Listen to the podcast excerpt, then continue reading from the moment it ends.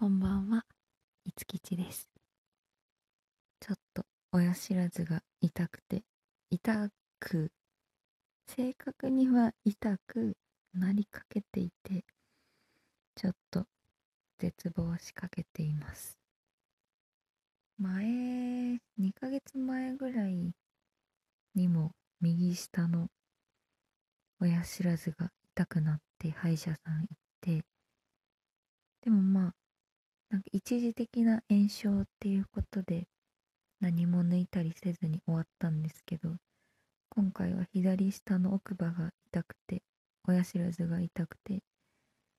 うーんなんか下の親知らず両方その半分歯茎に隠れてて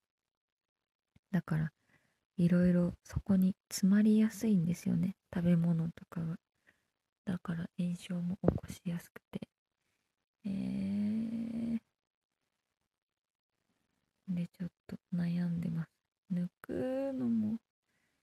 嫌だけどこうやってなんかちょこちょこ痛くなくな痛くなるのもちょっと嫌だなと思って。なんかめっちゃ痛みに弱いんですよね。私が。痛みに強い人弱い人っているじゃないですか。お母さんは痛みに強くて歯医者さんとかでも絶対麻酔はしないっていうタイプなんですけど私はもう麻酔してほしいけど麻酔のその針も痛いからもうどうしようもない後にも先にも進めないみたいな感じ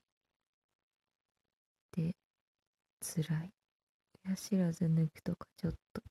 耐えられないけど、どうかなちょっと様子見てみます。皆さん、親知らずどうしてるか教えてください。では、おやすみなさい。